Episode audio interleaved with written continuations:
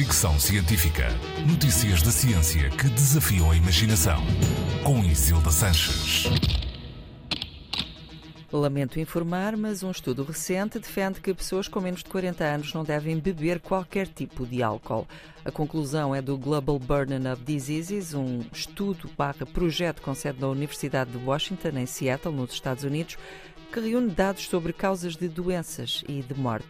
Segundo este estudo, pessoas entre os 15 e os 39 anos não têm qualquer benefício em beber álcool, só malefícios.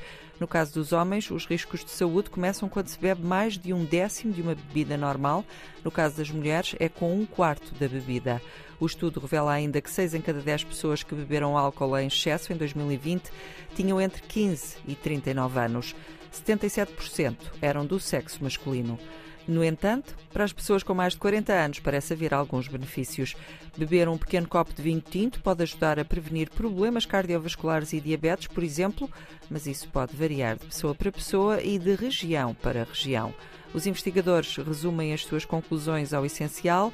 Pessoas jovens não devem beber nenhum tipo de álcool, pessoas mais velhas podem beber, mas com moderação. Fricção Científica.